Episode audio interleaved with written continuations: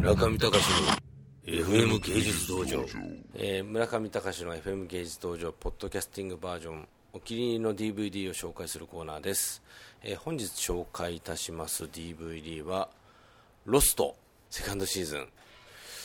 セカンドシーズン。正直良かったです。ちょっと皆さん連続もの恐るべし。私アメリカン連続もの初めて体験、バージンだったんですけど、初め、痛かった。だんだん良くなってきた。品がないですね。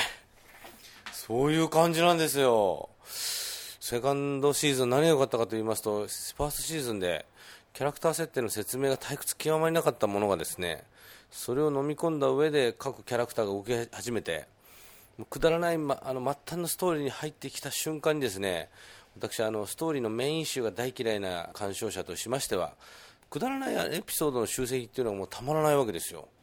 でしかもですねあんだけファーストシーズンで振ってたあのハッチというですねあれがこれネタバレいいのかな？ネタバレありにしますよ皆さんこれ。なのであの聞かないでください。あのロスト楽しみたい方は。あんだけハッチっていうのにですねこだわってロックさんがですね爆発物を仕掛けてハッチを開けたにもかかわらずハッチ何よと。分かんないよね見てないから。ハッチ大したことないじゃん。と思ってたら最後ハッチかよと。びっくりしましたみたいな。これセカンドシーズンのね最後の最後やっぱりハッチかと。えー、ちょっと待ってみたいな。でなんかその記録あるあのハッチがですねただの監視カメラに映された人体実験の場所かと思ったらいやこれほんまもんだったと。これびっくりしましたよ。これね皆さんセカンドシーズン見るべきっていうかセカンドシーズンから見ても絶対分かりませんけどね。数字の謎とかね。太ったキャラが何ていうか忘れちゃいましたけど彼がね魔力の持ってる数字をロッタリーに使ったらあのものすごい金額が当たってしまったとか。これもネタバレですよね。ネタバレ。でそれがあのそのハッチに書かれてるんですよ。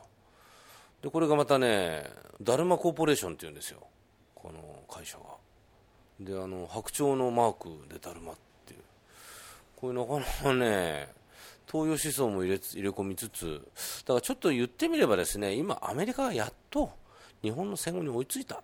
モスラですよ、この物語、皆さん。南国に対する郷愁、まあ、もちろん、もともとはね、モスラもキングコングから来たんですけど、キングコング経由、モスラ、そしてもう一回キングコングのピーター・ジャクソン、そしてロストと、こうぐるっと回ってきて、やっと日本人の私にも、あ、びっくりした。ちょっと待ってよ。ということでですね、皆さん、これ桜の ロストセカンドシーズン、絶対見ましょう。しかしあの今アメリカであのサードシーズンやってるらしく我慢できずにあのニューヨークのスタッフに電話して誰か見てないって言ったら1人いたんですよ。山本沙さんという女性が見てました。どうですかと言ったらいやなんかちょっとまとめに入って面白くないと。やっぱり、ね、あんだけ風呂敷広げるとねまとめに入らないわけいかないもんね。っていう感じで、まあ、あのサードシーズン、多分つまんないでしょうけれども、セカンドシーズンは風呂敷広げまくって、ファーストシーズンで風呂敷広げたのかと思いきや、もっと広げてますんで、これは謎が謎を呼んでびっくりしました。ちなみにあの武藤ちゃんがお好きだった24 Hours はどうなんですか、これ。なんかあの、24 Hours は、あれですか、連続ものの金字塔なんですか、あれは。シーズン6まで行ってますね、あれ。いや、俺もね、24 Hours 遅ればせながら、刺したるかと。ちょっとね、思ってます、今。タクシー乗るたびに24 hours のステッカー貼ったんだよね。しつこく。あとプリズンブレイク。あの二つおもろいのかな僕ね、あの、この前ヒーローズ見てダメだったもんね。で、プリズンブレイクは見てなくて、あのんだっけ、あれ、OC。OC はもう退屈でしたからね。殺すシーンとかそういうのを見て、僕、基本的にはね、オタクですから SF っぽくなきゃね、つまんないんですよ。ということで、24 hours はどういう、サスペンス？僕ね、ドキドキするシーンね、僕、DVD で鑑賞者としてね、ドキドキするシーン大嫌いなんですよ。なので、早送りです、全部。本当にね、全然ドキドキしない。だから、ストーリーのあらすじだけ分かればいい人間なので。全然ドキドキ。だから、ロストもいっぱいありますよ、ドキドキシーン。なんか、なんかね、バイオリンで、プ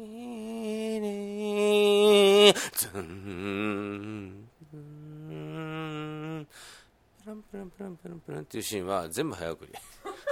全部ですよ。全部。サスペンスもだからあのなんだっけあのジュディ・フォスターの飛行機ものとかねあとパニックルームとか。あんなのも全部早回し。もうサスペンスシーン全部早回しですよ。もうストーリー分かりゃこっちのもんだっていう感じで。あそうは全部見た。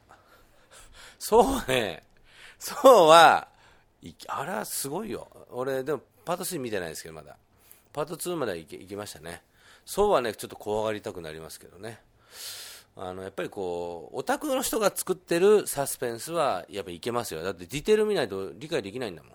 だけどオタクの人じゃない人が作ってるサスペンスはほらなんかね映画の手段としてやるでしょ。あれ嫌いなの僕。